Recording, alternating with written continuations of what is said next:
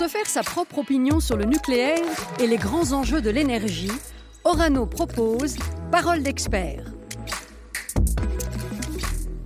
Bonjour et bienvenue dans ce podcast consacré à la lutte contre le cancer, l'arsenal thérapeutique existant, le point sur les recherches, l'occasion pour nous euh, de nous intéresser notamment aux travaux d'Oranomed, la branche médicale du groupe Orano, l'un des leaders du nucléaire dans le monde. Orano, euh, dont l'ambition est de développer une nouvelle génération de thérapies ciblées contre le cancer. Avec nous, Julien Dedet, bonjour. Bonjour. Vous êtes le président euh, d'Oranomed. Alors, c'est quoi au juste Oranomed? Parce que du nucléaire, on connaît bien sûr l'énergie fournie par, par les on imagine beaucoup moins bien euh, les applications médicales et en l'occurrence les, espoirs qu'elles suscitent dans le traitement du cancer. Oui, alors effectivement, euh, le nucléaire a plusieurs types d'applications. Euh, une de ces applications depuis longtemps, c'est le nucléaire. Et ce que fait Oranomed, c'est justement au confluent de la biotechnologie et du nucléaire. Donc nous développons des médicaments innovants contre le cancer à partir euh, de radioisotopes, euh, c'est-à-dire des atomes radioactifs, euh, et qu'on va, avec lesquels on va aller cibler les cellules cancéreuses et les détruire de manière spécifique. Alors vous avez deux centres de recherche en France? Oui, on, a, en fait, on a plusieurs centres dans, le, dans, le monde. On a, on, a des centres de recherche en France, effectivement. On en a aux États-Unis. Euh, et ça nous permet de faire effectivement nos deux métiers, c'est-à-dire à la fois euh, le métier euh, nucléaire mmh. pour pouvoir produire ce, ce radioisotope et le métier de biotechnologie pour pouvoir développer les médicaments à partir de ce radioisotope. Alors avec nous également le professeur Mario Campone en direct du site de Saint-Herblain de l'ICEO, l'Institut de cancérologie de l'Ouest, dont vous êtes le directeur général. Bonjour Mario Campone. Oui, bonjour. L'ICEO, c'est le deuxième centre anticancer en France, l'un des plus importants en Europe pour les soins, pour l'enseignement et pour la recherche. Oui, tout à fait. On fait partie des 18 centres de lutte contre le cancer, dont tout le monde connaît l'Institut Curie et l'IGR. Et euh, ces centres sont unis par des missions communes.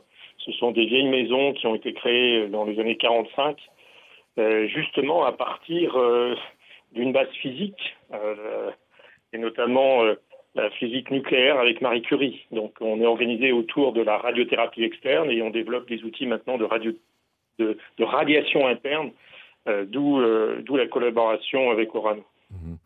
Donc 1300 soignants et praticiens, 45 000 patients par an hein, sur vos deux sites à, Saint-Herblain, donc près de Nantes, et, à Angers.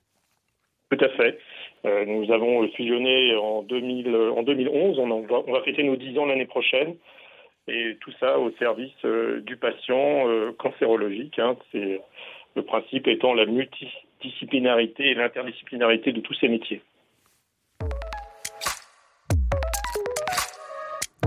Parole d'expert, des entretiens animés par Yves Decamp. Alors pour commencer, euh, professeur Campone, il serait euh, intéressant peut-être de faire un état des lieux de l'arsenal thérapeutique existant dans la lutte contre le cancer. Où en est-on précisément? Euh, Que sait-on faire et que ne sait-on toujours pas faire? Alors l'arsenal, il est ancien. Hein. il y a la chirurgie, bien évidemment, qui reste une arme majeure. tout à l'heure, on a parlé du fait que les centres de lutte contre le cancer ont été créés à partir d'une arme qui s'appelle la radiothérapie, avec l'Institut Curie, qui était notre notre maison mère en quelque sorte. Donc il y a la radiothérapie, hein, ce sont les radiations externes. Vous avez la, chimiothérapie qui date, euh, comme on dit chez nous, de la Première Guerre mondiale avec le gaz moutarde. C'est là où on s'est rendu compte de la propriété d'un certain nombre de ces agents, qu'on appelle des agents cytotoxiques. Et puis, progressivement, on a commencé à développer des armes un peu plus ciblées, euh, en s'attaquant un peu plus à la cellule cancéreuse et en essayant d'épargner au, maximum les tissus sains c'est ce qu'on appelle des thérapies ciblées, qui vont de, simples molécules que l'on prend par comprimé ou des anticorps euh, que l'on injecte euh, pour permettre effectivement de mieux cibler euh, la, cellule cancéreuse. Ça, c'est la première approche et actuellement, on essaye de réfléchir à une approche qui, permette aussi de, traiter l'environnement. un cancer n'est pas, n'est pas isolé dans un organisme, il n'est pas isolé dans un tissu et ce tissu réagit vis-à-vis -vis de cette tumeur donc on essaye de, comprendre comment il y a une interaction entre l'environnement et la tumeur, et ça sera probablement les armes du futur. Alors si on se met du, côté des, patients et de leurs familles, euh, euh, ce qu'on attend, j'imagine, euh, professeur Campone, c'est par rapport à cet arsenal, hein, c'est d'abord qu'il soit, qu'il soit efficace, évidemment, et qu'il, réponde à chaque cas particulier, qu'il soit adaptable en quelque sorte. Exactement, c'est ce qu'on essaie de, de, définir par une médecine personnalisée, en sachant qu'aujourd'hui, la, médecine personnalisée se, se, se, concentre essentiellement sur, sur ce que j'appelle la carte d'identité de la cellule cancéreuse, c'est-à-dire que finalement, au, cours de la vie d'une cellule qui se divise à l'infini, parce que c'est ça le principe, hein, euh, nos cellules normales, elles, ne se divisent pas à l'infini, sinon on ferait quelques kilos et quelques tonnes de cellules, et ce ne serait pas possible pour nous. Donc une cellule cancéreuse, sa première propriété, c'est de se diviser à l'infini parce que tous les systèmes de régulation ont, disparu.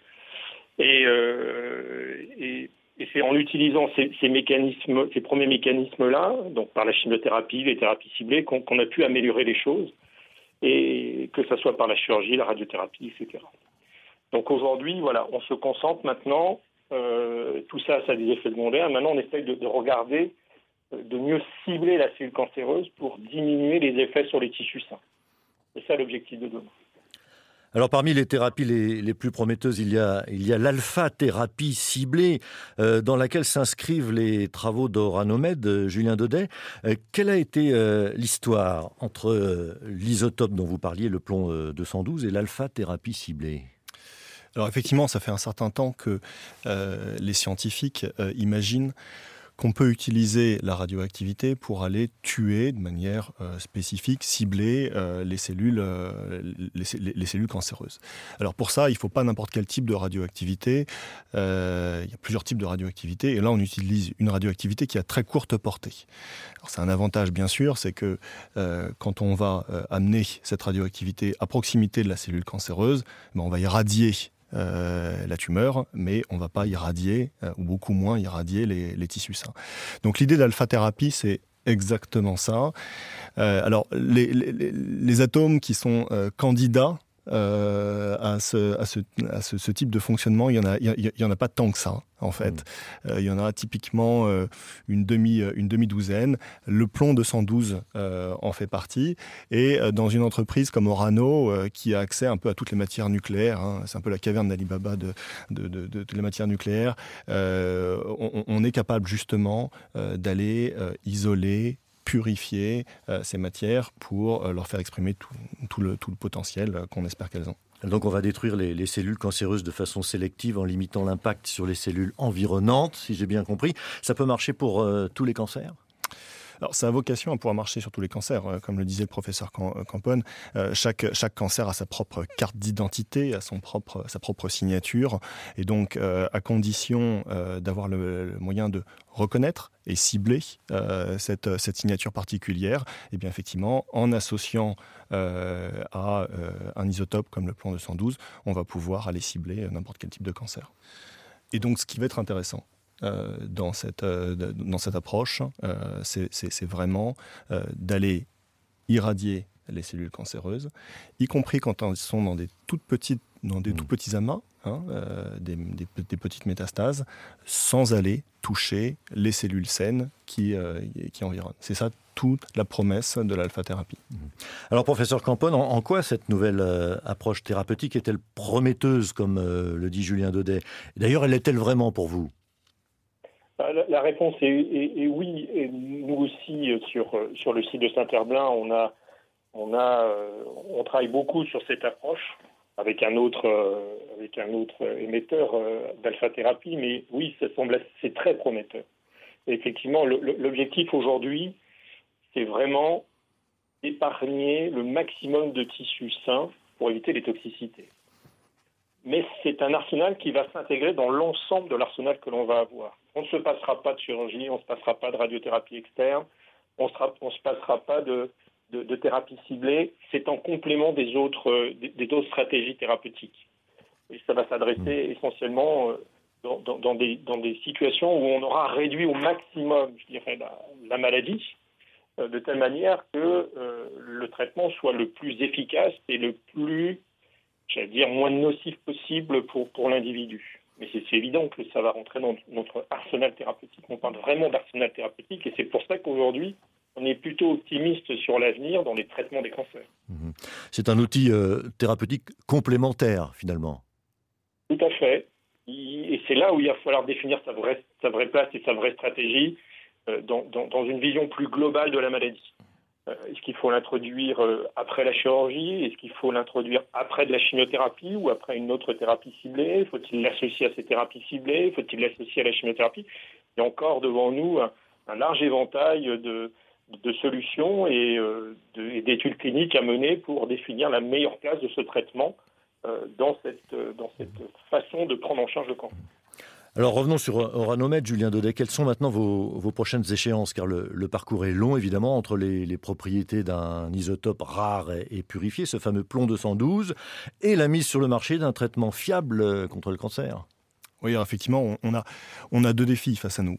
Euh, il y a un premier défi, bien sûr, c'est euh, d'extraire euh, et purifier ces, matières. Et ça, pour ça, effectivement, on, a déjà beaucoup travaillé et augmenté progressivement nos capacités. bien sûr, l'autre défi, c'est de mettre au point les médicaments eux-mêmes. Euh, et euh, la recherche, euh, effectivement, une activité de long terme. Aujourd'hui, nous en sommes à des essais cliniques de phase 1 aux, États-Unis sur un premier médicament. il reste encore un certain nombre d'étapes à franchir, mais décennie qui s'ouvre, nous avons bon espoir de mettre des médicaments sur le marché. Encore faudra-t-il assurer un approvisionnement fiable et en grande en grande quantité de cet isotope? Oui, tout à fait, parce que euh, si, le potentiel euh, de, l'alpha-thérapie est, connu et compris par les scientifiques depuis longtemps, euh, un, des défis consistait à passer d'une d'une curiosité de laboratoire à quelque chose qui puisse avoir euh, un vrai bénéfice euh, pour la société, c'est-à-dire un intérêt thérapeutique. Et pour ça, il faut pouvoir traiter beaucoup de patients. Et donc, effectivement, euh, ce, que, ce que nous avons fait ces dernières années, c'est investir pour augmenter les capacités de production, récemment, là, nous avons multiplié par 5 euh, nos capacités de production. Et euh, c'est à Bessines hein, que ça se passe. Alors c'est à Bessines, effectivement, dans le centre de, la mmh, France. Mmh. Euh, pour, pour la France, nous investissons aussi aux États-Unis. Et puis nous commençons dès maintenant à investir sur les prochaines étapes pour que, en phase commerciale, nous puissions traiter un nombre important de patients. Professeur Campon, on parle de l'alpha-thérapie ciblée depuis, le début de cet entretien. Quelles sont, euh, selon vous, les principales avancées qui vont faire bouger les lignes de la lutte contre le cancer? Alors, toute avancée contre le cancer est, liée aux connaissances qu'on a pu accumuler sur les mécanismes qui font qu'une cellule normale interagit avec son environnement et du fait de cette interaction avec son environnement devient une cellule, je dirais, cancéreuse. Et plus on sera fort dans la détermination de ces mécanismes, plus on sera fort pour identifier les sites contre lesquels on, devra traiter, euh, que ce soit dans, à visée thérapeutique, mais aussi à visée de prévention. Euh, et toute la clé, c'est comment on donne les moyens à nos chercheurs d'avancer plus rapidement sur ces mécanismes-là. Et, je pense que l'avenir va être vraiment la, clé du succès des traitements de demain va être basée sur ça. L'avenir qui passe donc aussi, Julien Daudet, et surtout pour vous, euh, par l'alpha-thérapie ciblée. Oui, euh, effectivement. Alors, on, se rend bien compte, hein, on, est, euh, on aux confins de la science, hein, à la fois de, la, biologie elle-même, parce qu'il va falloir cibler des cellules en particulier et pas, d'autres, et puis la, biologie des sciences, des sciences physiques, disons. Euh, mais effectivement, euh, nous, euh, nous pensons qu'il y, y, a un potentiel important. Et comme le disait le professeur Campone, très probablement, pas de manière isolée. C'est-à-dire que ce sont probablement des thérapies qui seront utilisées en combinaison avec d'autres approches pour justement qu'elles puissent exprimer tout leur potentiel. Et donc ça, va venir enrichir l'arsenal thérapeutique du, personnel médical. Alors l'ambition, je reprends une, formule qui est à vous, je crois, c'est que le cancer devienne une maladie chronique. Non plus mortelle. Alors c'est une ambition qui n'est pas seulement celle de, de Ranomed, hein, qui est je crois l'ambition de, de, l'ensemble des personnels, de l'industrie pharmaceutique et, bien sûr surtout des, médecins qui combattent le cancer aujourd'hui.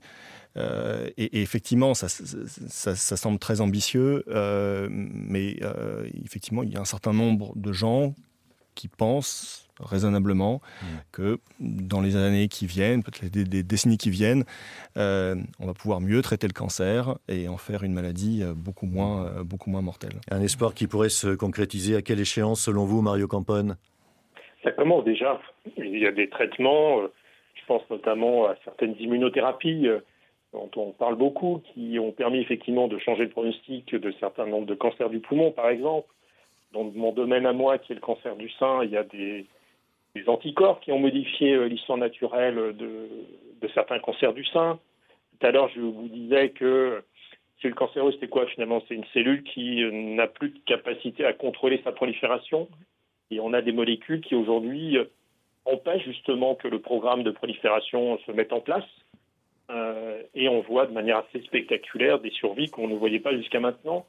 Et on voit des patientes qui, ou des patientes qui, dix ans après l'introduction des traitements, sont toujours là malgré la phase métastatique. Donc les choses avancent.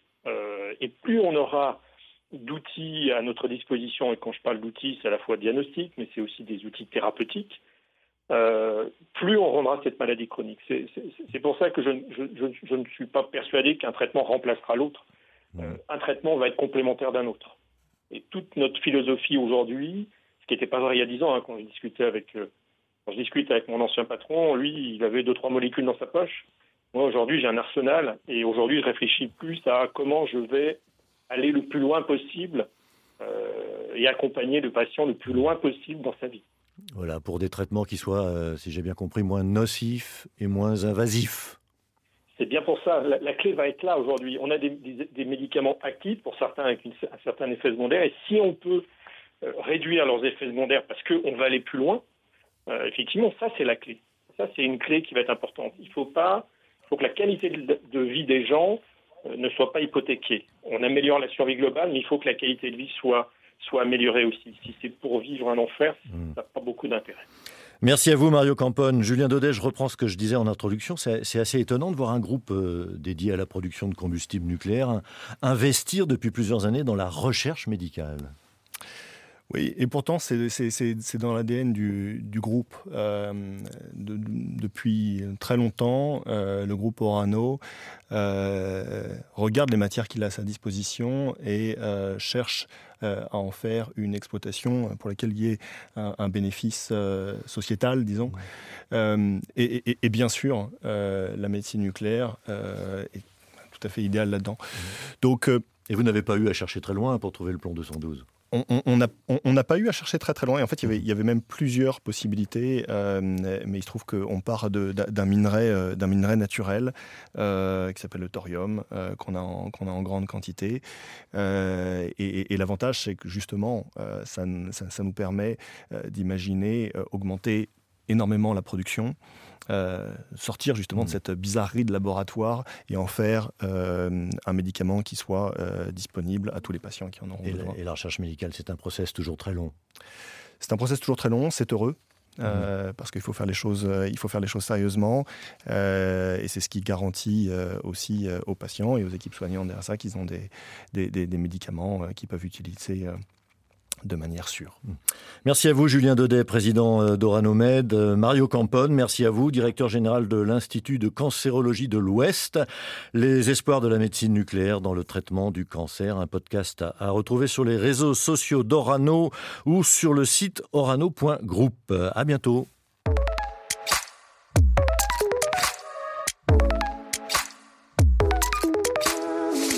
Parole d'expert, c'est une collection d'entretiens en podcast.